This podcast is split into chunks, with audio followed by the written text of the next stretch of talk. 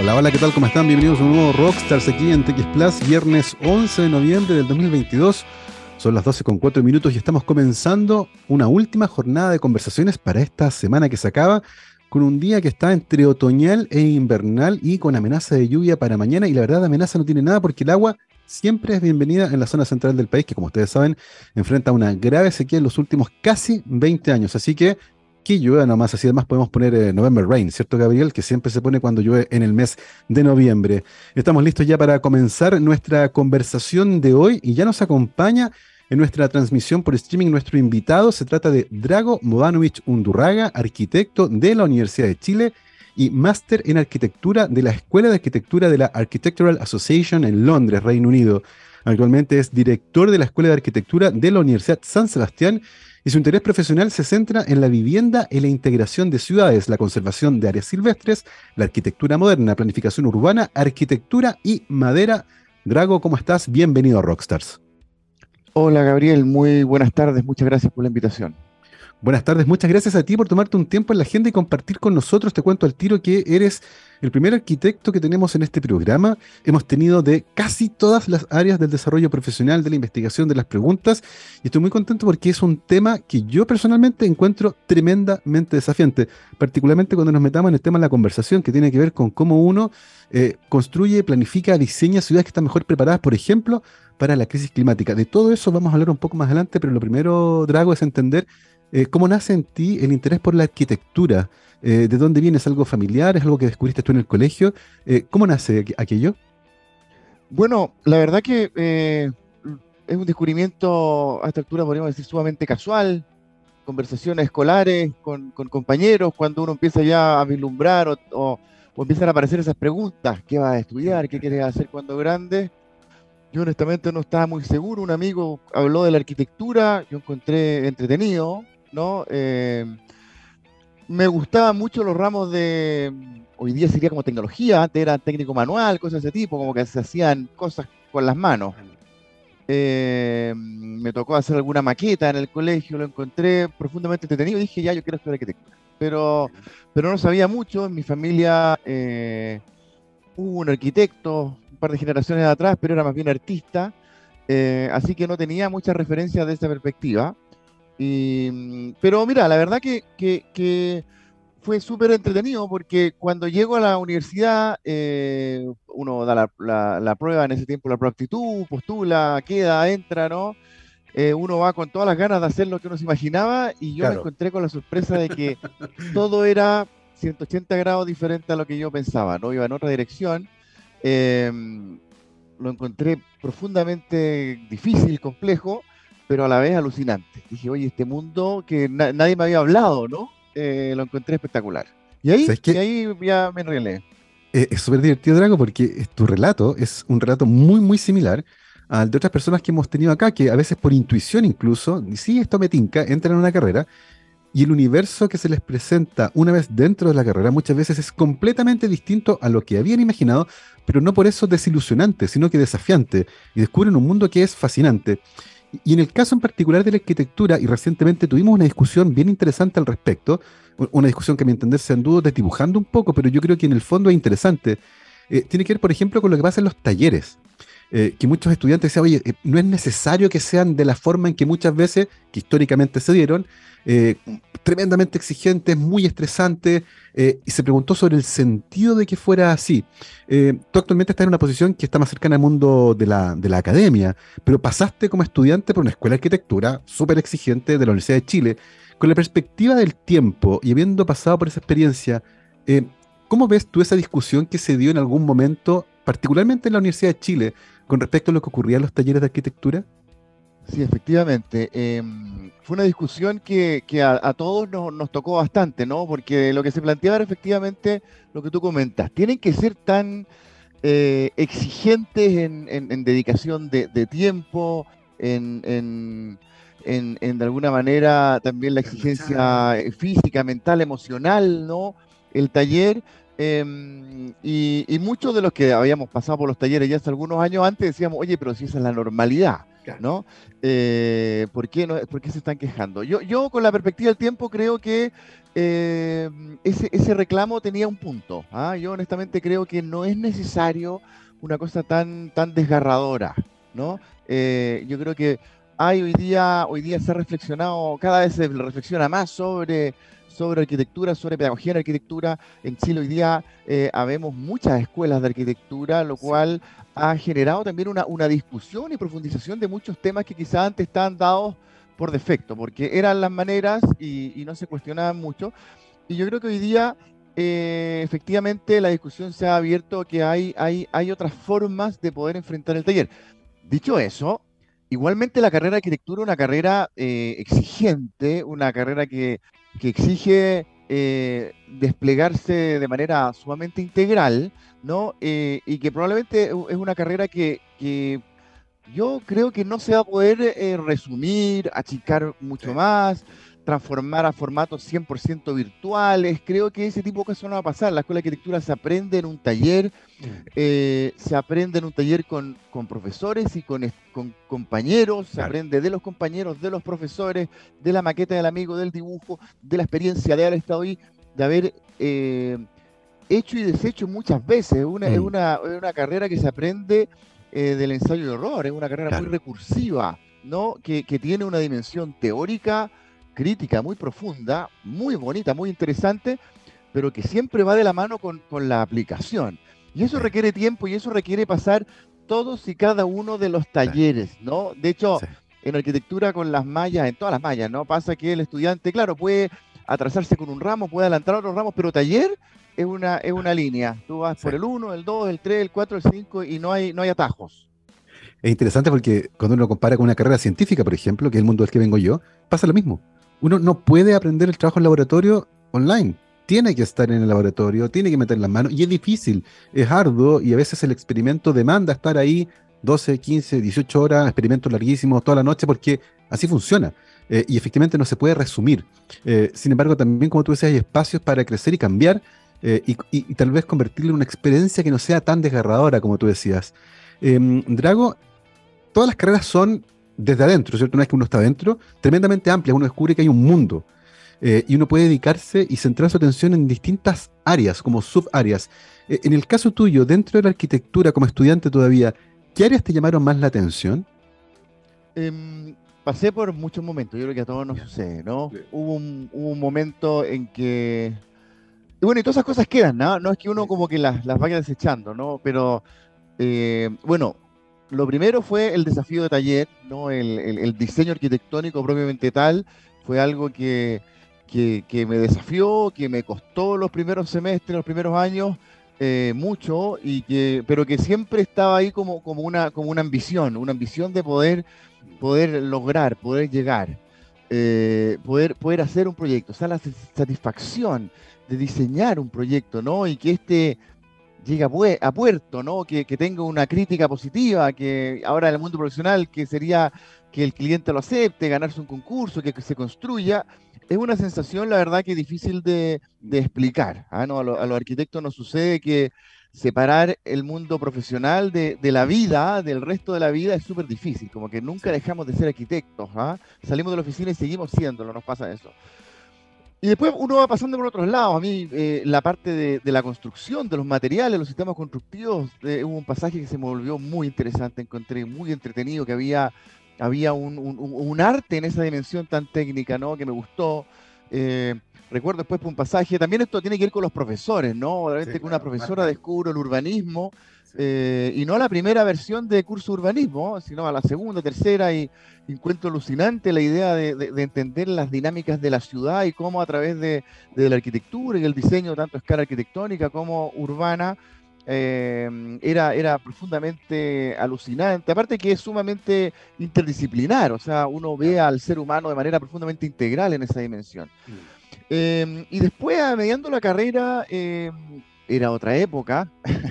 Eh, no, son tantos los años que han pasado, pero era otra época porque me enfrento al tema de la tecnología. Yo, yo partí estudiando los primeros años dibujando todos los planos a mano y uno termina titulándose en digital, con AutoCAD en ese tiempo, con, con modelos 3D. y el mundo digital se me vuelve algo, algo muy, muy motivador. Eh, se me vuelve una ambición de poder conocer más, saber más, me meto a, aprender hasta de computadores. Yo era de los compañeros que armaba y desarmaba computadores, le armaba computadores a la familia, a los amigos, porque era más barato comprarse uno empaquetados, ¿no? Eh, y hacíamos animaciones, imágenes, render, y nos volvimos un grupo bien, bien, bien, bien, bien entretenido de amigos que estábamos involucrados en eso y que después fue lo que me conectó con, con mi posgrado, ¿no? Yo voy a estudiar una maestría que, que tiene una dimensión digital bien profunda eh, y por ahí conecto desde de, de, ese, de, ese ámbito eh, y que bueno, con el tiempo ha seguido siendo algo de interés, lo que pasa es que hoy día el mundo digital, evidentemente a poco andar, se volvió eh, el desde, ¿no? Uno puede tener más o menores habilidades, conocimientos, pero, pero todo opera en el mundo digital, en la arquitectura, no, no, no es no es evitable hoy día, ¿no? Tienes, tienes que hacerlo, es, más eficiente. Y además, si uno lo incorpora a los procesos de diseño, también te brinda oportunidades eh, creativas y de resolución de problemas que pueden ser realmente más amplias y más complejas. Sí. Oye, mencionaste la pasada el, el máster en Londres, eh, una ciudad en la que tuve la oportunidad de estar hace algunos años atrás. Debo mencionar que de las ciudades europeas es una de mis favoritas. La encuentro preciosa. Encuentro que tiene muchos elementos distintivos que son preciosos, que a mí me gustan, por ejemplo. Eh, alojarse en un hotel pequeñito y que detrás tiene un cementerio de 1700, por ejemplo, lo que contrasta con edificios tremendamente modernos en el centro financiero de la ciudad. Eh, desde el punto de vista de la experiencia, ¿qué tal fue la vida en Londres, Drago? Maravilloso, yo creo que han sido mis, tres años más eh, emotivos, excitantes, ¿no? Como que fuera el momento en que uno aparte de joven, yo me había titulado, había trabajado unos, unos años, unos pocos años y, me fui a vivir afuera. Eh, no, yo creo que ahí está, están esos años, esos años que uno recuerda toda la vida, que saca anécdotas siempre, porque efectivamente tiene lo que tú dices, una ciudad que tiene historia, que tiene, que tiene la vanguardia, ¿no? Eh, Londres particularmente es una ciudad profundamente cosmopolita. los londinenses más que llamarse ingleses, se llaman Londoners, como londonianos, londinenses, ¿no? Y que, y que pueden ser ingleses, como españoles, chilenos, pakistaníes, hindúes, eh, todos son londinenses, ¿no? Eh, y, eso lo hace muy bonito, porque es una, ciudad, creo yo, muy, muy acogedora en ese sentido, ¿no? Uno, uno fácilmente se siente parte de, de ese grupo, ¿no? Y una ciudad también querible, una ciudad con muchos parques, caminable, con un sistema de transporte completísimo. O sea, la verdad que yo recuerdo que mi, primera y, máxima acción del mes, del primer día del mes, era comprarme mi tarjeta de transporte público. Y con eso yo sabía que tenía vida. Yo con eso sabía, porque yo, como te imaginarás, estudiante, con una muy buena beca, eh, pero a la vez con, un crédito para estudiar, para vivir allá. Uno vivía al 3 y al 4, entonces la tarjeta escolar de, transporte era la llave para entretenimiento, para ir a museos, para ir a parques, para hacer deporte, para ir a solo pasear, para ir a los barrios comerciales, para los barrios históricos, era, era todo, porque uno vivía en departamentos pequeñitos, ¿no? Como que de alguna manera eh, en este tipo de metrópolis, ¿no? Eh, uno normalmente la vida privada está en espacios bastante acotados, pero porque la ciudad te brinda espacios para desplegar muchas de las otras cosas que uno requiere en la vida, ¿no? Em, y Londres es una ciudad en ese sentido espectacular, tiene todo, todo lo que uno se imagine, no solamente los lugares turísticos más famosos, sino que la plaza a la vuelta de la esquina, el parque X, Y, Z, etcétera. Sí, una ciudad absolutamente encantadora. Em, y desde el punto de vista profesional, Drago, eh, eh, en este máster que te tuvo tres años en Londres, ¿Qué, cosas nuevas, qué, preguntas nuevas, qué materialidades, qué desafíos rondaban en las cabezas de quienes estaban contigo por aquella época en el máster en Londres?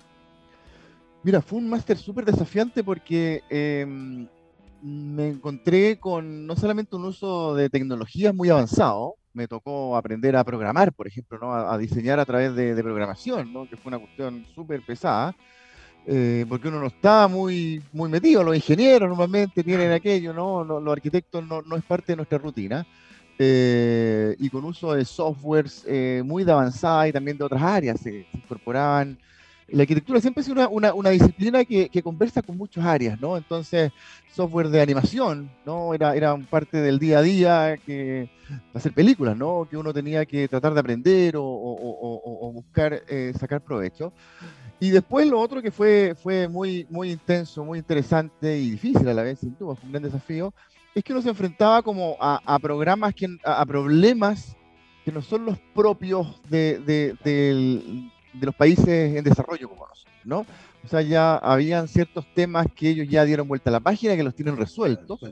Eh, y, y, los desafíos del programa eran hacer nueva arquitectura, nuevas formas, nuevas maneras de diseñar, nuevas maneras de resolver problemas estructurales, formales, materiales, ¿no? A través de herramientas digitales y de conceptos arquitectónicos absolutamente de, como de punta de lanza, de vanguardia.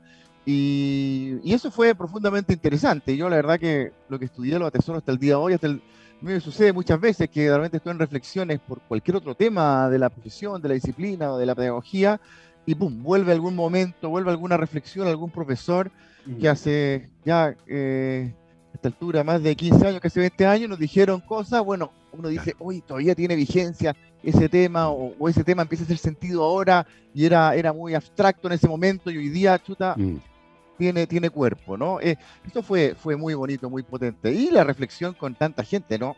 Yo la verdad que tenía estudiantes de todo el planeta. La escuela donde yo estudié era una escuela sumamente internacional. Entonces, la verdad, yo mm. conocí a los ingleses cuando tuve la suerte de trabajar allá un tiempo también cuando me fui a una oficina a trabajar. Ah, en la universidad éramos de, de todos lados. Mm. Y eso, y los profesores era, era claro, era súper alucinante. Y aparte de la cultura, ¿no? Yo siempre cuento la anécdota, eh, en nuestra escuela, que es una escuela relativamente pequeña, eh, en el corazón de la escuela, en la mitad del edificio estaba la biblioteca y al otro lado el bar. Y el bar era un lugar donde tomaba un café, un trago, una cerveza, era un lugar de encuentro donde discutías, te encontrabas con compañeros, con profesores, ¿no? Venían charlistas de todo el mundo, sacaban una cerveza, se iban a dar la charla, a la sala de conferencia, y se armaba una dinámica absolutamente alucinante de, intercambio, de conocer. Uno estaba todo el rato, a rato, ni siquiera tanto hablando, solo escuchar, absorber era ya una, una experiencia, ¿no? Oye, Drago, ¿y pensaste en quedarte por allá en algún momento? Así como instalado definitivamente allá? Mira, la verdad que son, son cosas que uno se le pasan por la cabeza. Lo, lo, pensamos, yo estaba con, con mi señora, mi, mi, mi, actual señora, ¿no? Eh, no teníamos hijos en ese tiempo. Y lo pensamos. Eh, y se cruzan varias cosas. Por un lado, lo típico que nos sucede a todos los chilenos que uno empieza a echar de menos, ¿no? La familia, el asado, los amigos. Uno dice, oye, pero tan lejos, nosotros vivíamos como estudiantes, ¿no? Así que tampoco no, era una, una, cosa de que ya cada, cada vacaciones de verano invierno vamos a ver a la familia, no, uno estaba, uno se iba por, por tres años y volvía tres años después, no, no había mucho espacio entre medio. Tuvimos la suerte que nos fueron a visitar algunos, algunos familiares un par de momentos, eh, pero esa era la dinámica. Eh, y después, claro, los desafíos profesionales eran, eran muy potentes, muy bonitos. Yo todavía tengo contacto con, con amigos que estudié, que trabajé, ¿no? Y, era muy interesante. Eh, pero yo tenía una condición, yo me fui con la que era la beca, presidente de la República, ah, ¿no? Que hoy, día, que hoy, día, es la beca Chile, ¿no? En ese tiempo era la beca presidente de la República, y había que volver a pagar la beca. Entonces, también nunca me, me, me, fue algo que, que, que, yo dije, ya, oye, qué, qué gran pérdida, yo siempre dije, tengo que volver y honestamente me hacía mucho sentido la idea de volver a Chile. ¿ah? No, no, no, creas que uno alucina con la posibilidad de estar allá y es bonito, es entretenido, pero la idea de volver a Chile y, de alguna manera devolver la mano es algo que, a mí me hacía mucho sentido, me hizo sentido y hasta el día de hoy lo encuentro valioso, ¿no? Y que fue finalmente lo que me, si bien yo siempre tuve una conexión con la academia, yo desde titulado fui ayudante, hice, estaba como metido haciendo cosas, eh, eh, la conexión con la academia a mí siempre me, motivó, los arquitectos que mm. yo más, más admiraba eran, eran arquitectos y académicos, ¿no? Desde que uno era pequeño, desde que uno estudiaba, yo, yo admiraba a esos arquitectos. Por lo tanto, la conexión con la academia siempre me gustó. Y claro, tuve que volver. Esa beca tenía una fisionomía de, de, retorno a la beca que era bien exigente, ¿no? que era el doble del tiempo que uno estudió, se tenía que devolver en Chile en una universidad full time. Si yo estaba, por ejemplo, medio tiempo, entonces era el, el cuadro, ¿no? Eh, eh, dos veces más. Entonces yo tenía que estar por lo menos cuatro años metido en la universidad y si lo hacía media jornada eran, eran, eran ocho. Eh, entonces era, era, era parte del plan. Mira, la verdad que nos gustaba, nos motivaba y, así lo hicimos y la verdad que dentro de todo resultó bastante bien, independientemente que uno realmente echa de menos, sin duda. Sí, claro. Eh, Y uno Oye, Drago, y- qué podría sido, pero, pero está bien. Y, y- y en ese sentido, y tú lo mencionaste a la, a la pasada hace un rato, los problemas de la arquitectura chilena tal vez son distintos a los problemas de la arquitectura que tú estuviste inmerso en Londres, pero todo eso que se aprende, todas esas ideas nuevas, ciertamente se pueden aplicar a nuestras problemáticas. Por aquella época, Drago, ¿cuáles crees tú que desde el punto de vista de la arquitectura, del diseño, de la vivienda, de las ciudades, del urbanismo, eran los desafíos más importantes que teníamos en Chile? Mira, yo creo que hay algunos desafíos que todavía están, ¿no? El desafío de, de la vivienda, la vivienda sana, de, de la ciudad, de la ciudad ordenada, armónica, em, de- de- del medio ambiente, eran, eran temas, ¿no? Yo creo que, yo creo que en los últimos años, particularmente con, con- con lo que se vivió con la pandemia, particularmente, se empezaron como a exacerbar algunas de estas necesidades, ¿no? Mm, sí. se, se volvieron como más urgentes, ¿no? Se volvieron más drásticas, ¿no? El, el cuestionamiento a la, a la- a la dificultad, a la crisis de la ciudad, se, se tuvo un factor multiplicador brutal porque la gente dijo, oye, yo no quiero estar en estas condiciones cerrado dos años, me quiero vivir al campo, quiero irme a un bosque, quiero... Y, y- y- y el cuestionamiento hacia la ciudad se volvió más, más, más- más drástico, ¿no? Eh, la crisis climática, mira, yo, yo, yo, yo, yo siempre comento esto, ¿no? Eh, por el año 2015 la, la- las Naciones Unidas declaran los, los objetivos Desarrollo, de desarrollo sostenible. sostenible. Eso es anteayer, Sí. eso es reciente. Yo me fui a estudiar casi 10 años antes que esos desafíos, o prácticamente 10 años antes que aparecieran esos desafíos, ¿no? Y fue una manera en que de alguna manera se, se acuerda esto y, y- y se hacen cuerpo, texto, y se vuelven parte como de, del, del discurso, el relato del día a día, ¿no? Mm. Eh, y eso también colabora con, con darle forma a, a las orientaciones que uno tiene que tener a la hora de, de- de ir resolviendo los grandes temas que nos dan vuelta, ¿no? que, no- que nos tienen ahí un poco acogotados. Y, y, bueno, la pandemia, ¿no? También el tema de, de ambient- la relación con el medio ambiente, con el mundo natural, también se vuelve una situación como que, oye, tenemos una relación tan tensa, tan tirante, tan mal resuelta, que mira lo que nos pasó. Nos agarramos un bicho que venía de cualquier lado, que no debiese haber estado en relación con el ser humano, Tal cual. y llevamos aquí un año y medio encerrados, ¿no? Como que se- se- yo creo que se exacerbaron eh, situaciones Mm. que eran profundamente críticas en ese tiempo y que de la perspectiva, por ejemplo, de la arquitectura, de, de la dimensión técnica, tecnológica, también se exacerba. O sea, si antes se necesitaba construir bien y rápido, hoy día más aún, ¿no? Claro. Eh, y después líneas que son absolutamente transversales. Los arquitectos siempre vamos a decir que básicamente parte de los problemas que tenemos es muchas veces porque no se hace buena arquitectura, ¿no? Entonces, hacer buena arquitectura, una arquitectura responsable, que se haga con el adecuado tiempo, respondiendo bien a las, a las preguntas adecuadas, eh, es sumamente relevante. Y no siempre se responde bien a las preguntas y no Mm. siempre se, se preguntan bien los temas, no, nunca se, se ponen bien las preguntas, ¿no? De repente por, por temas políticos, por temas Sí. económicos, por temas contingentes, de repente se ponen sobre la mesa temáticas y que se busca responder y no son necesariamente las cosas que hay que responder o las más urgentes, Bien. lo más importantes, ¿no? Eh, y bueno, esa es una discusión amplísima Sí, claro. que desde cualquier disciplina podrán Sí. eh, decir más o menos lo mismo, ¿no? Y me gusta lo que dice Alejandro Aravena, ¿no? No hay peor, no hay peor solución que responder bien, que en este caso podría ser con un buen diseño arquitectónico, a la pregunta equivocada, ¿no? Al problema que no correspondía, hacer un gran edificio donde no iba. Sí, ¿no? tal cual. Eh, Sí, bueno. se gastan recursos intelectuales, recursos económicos sin darle al clavo, precisamente muchas veces por no analizar bien el problema o porque apareció una solución que parecía muy atractiva, aunque no era la respuesta correcta. Es tremendamente interesante, eh, una trayectoria fascinante la tuya, Drago. Vamos a hacer ahora una pausa musical, vamos a escuchar una canción y a la vuelta vamos a conversar sobre probablemente uno de los desafíos más transversales que enfrenta nuestra especie, que tiene que ver con la crisis climática y cómo desde la arquitectura repensamos nuestras viviendas y nuestros edificios para hacerlos más eficientes, más amigables, más funcionales y evidentemente disminuir también su impacto en el medio ambiente. Vamos a escuchar a un clasicazo, mi querido Gabriel. Esto es Led Zeppelin, Black Dog. Vamos y volvemos.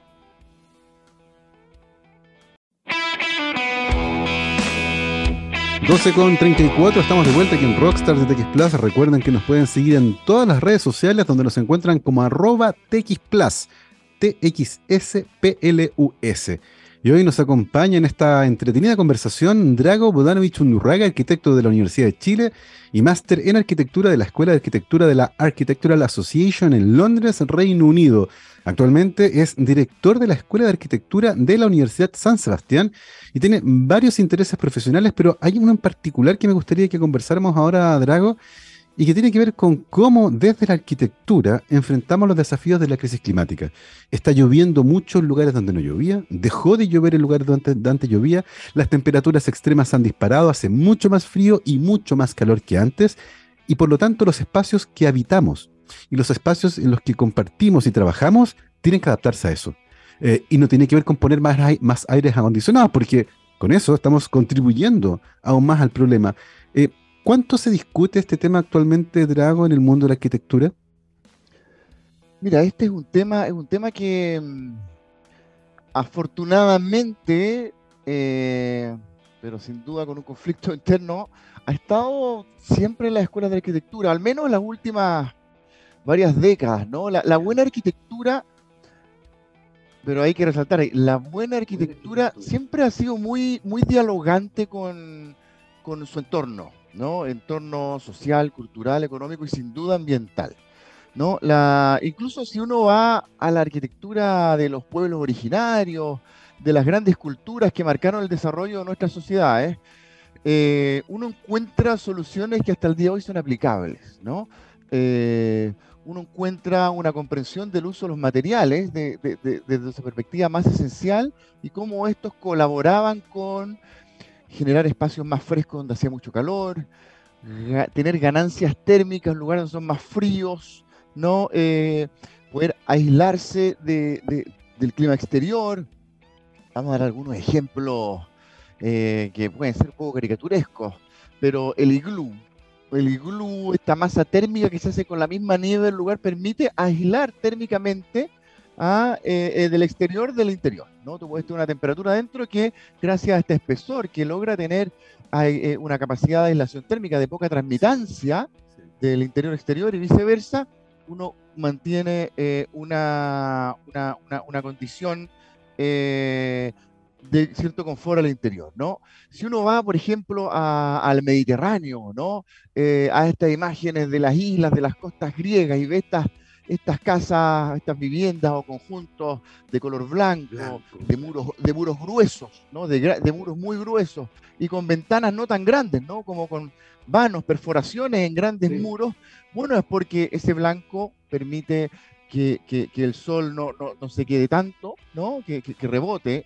Eh, ese espesor de muro permite que durante el día el calor se empiece a como acumular en el muro y no, y no penetre hacia el interior, pero que de noche, cuando ya baja la temperatura, estos muros comienzan a irradiar calorcito, ¿no? Eh, entonces tienes, empieza eh, a, ver que hay una serie de, situaciones, de fenómenos que en arquitectura hoy por hoy algunos le llaman, por ejemplo, arquitectura bioclimática, ¿no?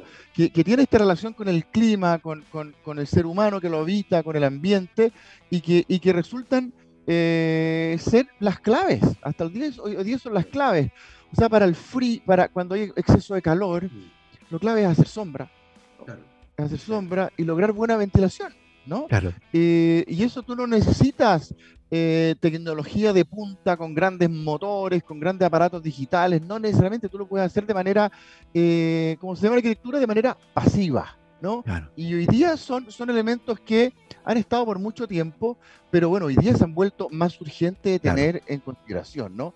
Y las tecnologías además nos permiten adelantarnos un poco, nos permiten, mientras yo diseño, por ejemplo, una casa, un edificio, poder hacer las simulaciones, ¿no? Y ver cómo lograr ese estándar de confort térmico mm. sin maquinaria, sin uso de petróleo, de energía eléctrica o lo que sea, para funcionar, ¿no? Y, pero también aparecen evidentemente situaciones de, de, de, de, de, criterio de diseño arquitectónico que realmente entran en conflicto con las aspiraciones sociales, las aspiraciones incluso de diseño de los arquitectos, ¿no? Sí. El edificio grande, acristalado, magnífico, que debe ser la aspiración de, muchas empresas para mostrarse, pucha, a la altura de los tiempos, contemporáneos, eh, no sé, transparente, ¿no? Que podría ser lo que una empresa quizás quiera comunicar. Claro, en ciertos lugares, por ejemplo, hoy día en Santiago, ese edificio requiere un nivel de, de, aparataje, de climatización excesivamente elevado que empieza a dejar una huella de carbono brutal, ¿no? Eh, y entonces, ahí aparece otro elemento, ¿no? Por un lado está el, diseño, ¿no? Em, el, diseño que sea apto, que, que, tenga las cualidades de dialogar, relacionarse con el entorno. Y ahí aparecen estrategias que podemos ahondar en algunas de esas, de ventilación, de ganancias térmicas pasivas del sol, etcétera, orientación, estar bien orientado, ¿no? O sea, tú tienes que orientar tus, tus ventanas, tus vanos hacia donde vas a ganar calor, si es un lugar donde es importante ganar calor, ¿no?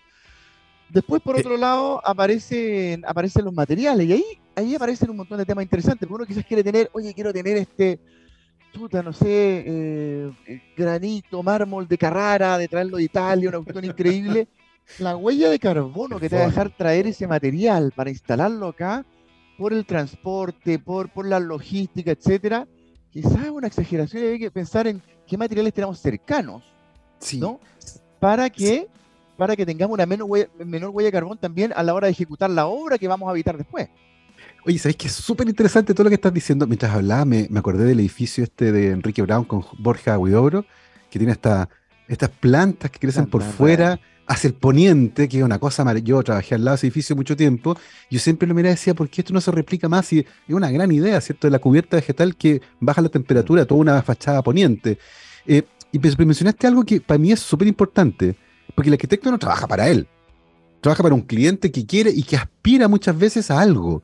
Que aspira a la torre cristalada, que aspira a tener todo cerrado, que aspira al mármol. ¿Cómo, ¿Cómo se hace ese movimiento ahí? Porque claro, desde el arquitecto, el arquitecto lo puede tener clarísimo esto no es tan bueno tal vez, pero hay un cliente que aspira a algo. Entonces hay un factor humano súper importante ahí. ¿Cómo se hace esa negociación, Drago? Efectivamente es un, es un, temazo y, efectivamente tú has dado con el clavo con el concepto. Finalmente es una suerte de negociación. ¿No? Y, yo creo que ahí hay una de las cosas más lindas de la, de, la disciplina a la cual yo, yo tengo la fortuna de, de, desempeñarme, de trabajar, que es la arquitectura, que yo a veces digo, nuestra disciplina, nuestra profesión es difícil de clasificar si es humanista, es artística, es de las matemáticas, de la ciencia, porque tiene técnica, tiene ciencia, tiene humanidades, tiene arte. Mm. Es una esquina donde pasan muchas calles.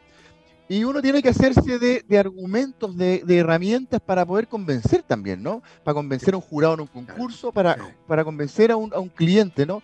Y hay que entrar a, entender, por ejemplo, si, si, si la temática que hoy día es crítica, que es la sostenibilidad, bueno, la sostenibilidad tiene que ver con la arista sociocultural, la arista económica y la arista ambiental. Entonces hay que, hay que meter como la ecuación el proceso de diseño, hay que buscar eh, que, que, que, que entren todos los elementos para que sea una mirada integral la que responda al diseño, ¿no? Pero, pero evidentemente es una negociación y muchas veces el cliente quiere, yo quiero esto y, la norma lo permite y, y, ahí uno tendrá que ver si eso va muy en contra de la, de la, de la mirada que uno tiene, ¿no? De, de, de, la visión ética, de la disciplina, de la ciudad, o no, eh, y, y, buscar, buscar cosas. ¿no? Hay una, una, una arquitecta eh, importante, académica, de la Universidad de Chile, también de la Universidad Católica de mucho tiempo, Monserrat Palmer, que decía, bueno, que los arquitectos debiésemos tratar siempre de dar libre por gato. ¿no? Nos piden algo y tratar de ofrecer más, sin necesariamente contar, entregar más, entregar a la... ¿Por qué? Porque la obra de arquitectura en sí misma tiene que ser valiosa, funcional, eh, climáticamente responsable, etcétera, pero también es parte de un territorio urbano, natural, ¿no? Y tiene que responder a él. Tenemos que conformarse a la ciudad, se conforma por la sumatoria de, iniciativas individuales y tenemos que siempre buscar tratar de poner que la arquitectura colabore con esa construcción colectiva. Mm, tenemos que aportar con eso siempre y eso muchas veces un cliente no tiene por qué quererlo, o o tenerlo en su agenda, ¿no? Eh, y ahí son cosas que tenemos que de la disciplina de la profesión nosotros buscar impulsar. Es un gran desafío y un muy lindo desafío, por cierto, porque claramente ahí hay, y tú, lo ves, ¿cierto? hay problemáticas que deben ser resueltas y que muchas, muchas veces pueden chocar con las aspiraciones del cliente. Ahora, eh, no solo hay riesgos, que los tenemos más o menos claros, sino que imagino que como país también tenemos algunas oportunidades relevantes. Por ejemplo, acceder a ciertos materiales, a ciertas formas de construir, que por la forma del país, por nuestros territorios, por lugares donde habitamos, eh, podrían efectivamente de mejor manera aprovechar estas, estas capacidades, ¿cierto? Para tratar de eh, pasar mejor eh, los desafíos que involucran en la crisis climática. En ese sentido, Drago, ¿qué oportunidades tenemos como país? ¿Qué materiales no estamos usando tal vez más y deberíamos usar más? ¿Qué, qué oportunidades desde la arquitectura hay para enfrentar el desafío gigantesco que es la crisis climática? Mira, yo creo que te agradezco la pregunta porque, porque nos da espacio para conversar varios temas súper entretenidos. Em, a ver, primero, hay, sin duda hay siempre espacio de innovación. Hoy día que todo es emprendimiento, innovación, todo el día hay que tratar como de aspirar, ambicionar eso y aspirar hacia ese tipo de, de, procesos, eh, hay muchas cosas que están pasando, ¿no? Hay unos colegas arquitectos en Magallanes que inventaron un panel, un muro, un panel para el muro que, igual al panel SIP, el panel SIP, este panel que es de una placa USB, hay la pola adentro y la USB al lado, y que es estructural y es aislante y fantástico. Ellos inventaron el mismo panel, pero en vez de la pol, con lana de oveja en el interior, ¿no? Y tú dices, oye, ahí hay una cuestión increíble y que si lo ocupamos allá, huella carbono baja, natural, biodegradable, increíble. Después, por otro lado, a nivel nacional, yo creo que la madera es, un tema. Hoy día la madera pues, se está perfilando como, como un material de huella carbono bajo, reciclable, biodegradable, potente. Hoy día hay una suerte de competencia mundial por las ciudades de los países más desarrollados de quién hace el edificio de madera más alto, más grande, que logra la mayor complejidad de edificios de vivienda que pueden ser de madera. Y ahí hay un desafío muy potente a todo nivel. Uno, seguir desarrollando las técnicas, la tecnología, porque la madera tú no la puedes tener al exterior así suelta, tienes que ponerle algunas protecciones, tanto desde, claro, tienes que tratarla, o dispositivo en el diseño arquitectónico para que no quede expuesta, ¿no? Si hay cristal, quizás el cristal lo pones por fuera y la madera por dentro para que el cristal reciba la, la, inclemencia del clima y la madera se mantenga bien. Eh, y tienes que incorporar, bueno, tecnología en ese sentido, elementos de diseño, pero también hay elementos culturales. Yo recuerdo, y alguna vez he contado esta anécdota, alguna vez me llamaron del banco, como a todos. Oiga, le, le queremos ofrecer un seguro. Yo, por, parece que en ese momento tenía tiempo y dije, a ver, cuénteme de qué está hablando, seguro para su casa. Me interesa. Ya mira, esto seguro está la característica. Oye, qué interesante el seguro. ¿Y qué tengo que hacer? No, mira, tiene que darnos las características de su casa, inscribirse, está perfecto, ya. Y cuénteme, ¿su casa es de material? Yo le digo a la persona, pero claro, se la estoy evitando, es de, material, mire, pero, pero es de material, es de hormigón, es de concreto, de, de ladrillo. No, mi casa es de madera, es revestida con fibrocemento por acá, con no sé qué, con un piso de esta característica. Y me dice, ah, no, es que su casa no es de material. No, no, este seguro corre para las casas de madera. ¿No? Eh, y me, encontré con la sorpresa que vi una casa como virtual, ¿no? Porque no era de material, eh, era, era teórica, parece, no sé, ¿ah? eh, y, el seguro no me servía, ¿no? Entonces, pues. hay elementos como en la cultura que también hay que ir avanzando, y la gente también dice, yo quiero tener una casa de, de, de cemento de, también la gente quiere casa de material, ¿no? Eh, y ahí son cambios, cambios culturales y que están a todo nivel, ¿no? Yo también digo, por ejemplo, el sueño de la casa propia, yo creo que es súper importante, súper relevante. Pues si nosotros vamos a los países desarrollados, a las ciudades donde hay mejor calidad de vida, la casa propia muchas veces es un departamento, eventualmente pequeño, que no tiene patio, ¿no? Pero bien ubicado. Y en vez de tener patio, tiene un parque, ¿no? Mm. Tiene ciclovías, ¿ah? tiene transporte público para llegar rápido al trabajo. Entonces, de repente en Chile nos, de repente los incentivos y las aspiraciones están un poquito trastocadas porque todos queremos tener casa grande con gran patio. Y eso significa tener una ciudad extensísima que te demoras dos horas en llegar al trabajo, contaminas, tener una calidad de vida baja, ¿no? Cuando quizás uno debiese pensar como un europeo, no es decir, sacrifico mi patio, pero estoy mejor ubicado en una casa quizá no tan grande, un departamento, pero tengo un fantástico parque al lado, ¿no? Y puedo igualmente tener una vida íntegra. Yo creo que esas son cosas culturales que tenemos que también ir trabajando como colectivo, como sociedad, para ir mejorando y con la arquitectura tenemos mucho que aportar, la arquitectura, la planificación, el diseño de las ciudades, tenemos mucho que aportar ahí. Oye, interesantísimo porque me enfrenté al mismo problema. Nosotros ahora vamos a construir nuestra casa en Pichilemu, de madera, por supuesto, porque el entorno está ahí, un material eh, de fácil acceso, y pasó lo mismo. Eh, el tema de los seguros, por ejemplo, la madera como que no existe, como su casa no, eh, no, es protegible en el fondo, lo, que es bien, lo que es bien tremendo, porque además hay una, de nuevo, culturalmente, una cosa como que las casas de madera son una, es una choza, es como que no, no es una casa real. Es bien interesante porque son aspectos culturales y, por lo tanto modificarlos va a tomar un montón de tiempo. Eh, pero justamente vinculado con eso, Drago, tú eres, director de una escuela de arquitectura en la Universidad San Sebastián y por tanto tienes un vínculo estrecho con los arquitectos del futuro, con quienes justamente van a tener que lidiar con estas problemáticas desde la academia, desde la docencia. ¿Cómo se han incorporado estas nuevas realidades y, cómo modificamos justamente estos aspectos culturales? ¿Cómo estos estudiantes en el fondo se preparan para ejercer en un contexto que es distinto, con desafíos potentes y además con esta suerte de sesgo cultural? Sí, mira, en, la Escuela de Arquitectura en general, ¿no? Y en particular en nuestra Escuela de Arquitectura de la San Sebastián tenemos un desafío eh, capital, ¿no? O sea, formar a los futuros profesionales, los futuros arquitectos es una responsabilidad increíble. Y nos vemos que, básicamente, eh, si uno compara, no sé, la malla curricular que yo tuve con la que tenemos ahora, han tenido que complejizarse, han tenido que en algunos aspectos especificarse, volverse más precisos la incorporación de la tecnología a todo nivel, ¿no? Yo hacía maquetas con, con cortacartón, ¿no? Hoy día el, prototipado rápido, la tecnología para poder fabricar, imprimir en 3D, cortar el láser. Y no solamente para hacer maquetas, sino que para construir casas más rápido, todos esos desafíos, ¿no? La idea se, extrapolan desde, desde, aprender en la, en, en, la escuela al día de mañana ser parte de una empresa que, por ejemplo, fabrique casas que la haga más rápido, más ecológicas, más económicas y que las hagan un galpón con muy baja huella de carbono y las traslade a su lugar, por ejemplo, la monte en dos semanas. ¿no? Eh, entonces, algo que hoy día está a la escala de una maqueta, bueno, el día de mañana tendrá que ser parte de una realidad que sea mucho más rica. Entonces, mm. nos vemos, nos vemos enfrentados a, tener que trabajar con, con esta realidad cambiante, eh, pero, pero, pero en la arquitectura, mira, yo creo que la arquitectura es una, carrera profundamente vocacional. Yo creo que estudiar arquitectura y que no te guste debe ser una pesadilla. ¿no? Entonces, la verdad que nuestros estudiantes son, son, son, son de alguna manera el mismo equipo que nosotros. Estamos todos abocados a, enfrentar estos grandes temas, a incorporar motivación, tiempo. Y ahí realmente nos traicionamos con lo mismo que conversábamos en un comienzo. Ya queremos ser más eficientes, no ser tan eh, brutales con los tiempos, pero todos nos, pasamos muchas más horas conversando.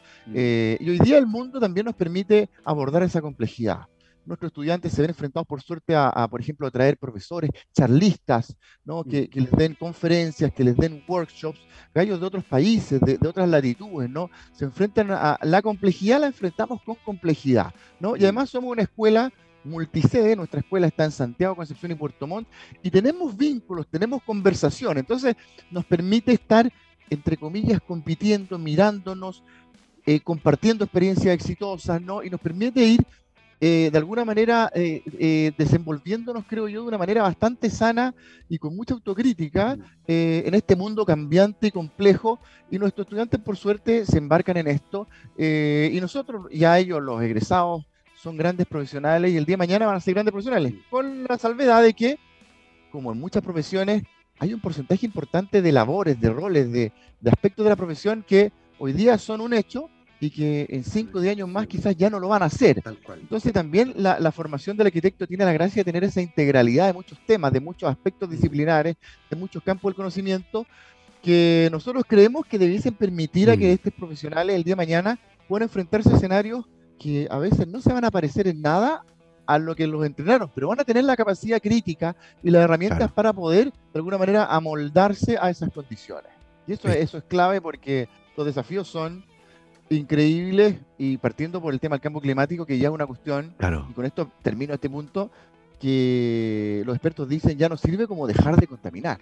Hay que empezar ya a, regenerar. Claro, hay que empezar a, compensar, ¿no? Y ese desafío va a ser increíble y estos profesionales que hoy día son jóvenes, mañana van a tener que enfrentarse a eso y que va a mm. ser un desafío brutal, increíble, pero apasionante, bellísimo y, yo creo que lo vamos a lograr. Yo soy un optimista, eh, creo que la arquitectura es una disciplina optimista y yo creo que lo vamos a lograr, pero va nos va a tomar harto, ¿no? Sí, claro. Desde los cambios tecnológicos, sociales, culturales, sin duda, a políticos que vamos a tener que ir enfrentando todos como sociedad.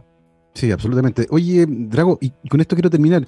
Eh, da la sensación de que Santiago es una ciudad que, es compleja de arreglar, como que ya creció así y como uno tiene que acostumbrarse un poco, tiene 8 millones de habitantes, eh, chuta, es como que ya quedó así, pero, pero eso implica que hay importantísimas lecciones que podemos sacar para el diseño más inteligente, para la y para el urbanismo y la planificación territorial de otras ciudades que están creciendo.